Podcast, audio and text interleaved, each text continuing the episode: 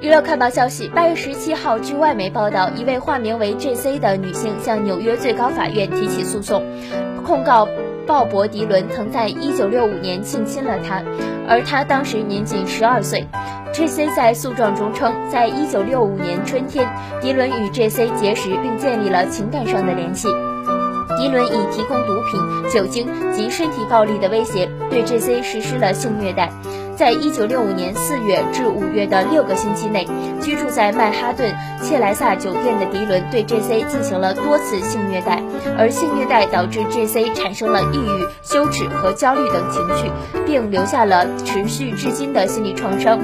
据迪伦歌迷网站的记录，迪伦在一九六五年三月与琼贝斯进行巡演，并于同年四月在英国进行巡演，并于五月、十月在皇家阿尔伯特大厅演出，与诉状中的曼哈顿切莱萨酒店相冲突。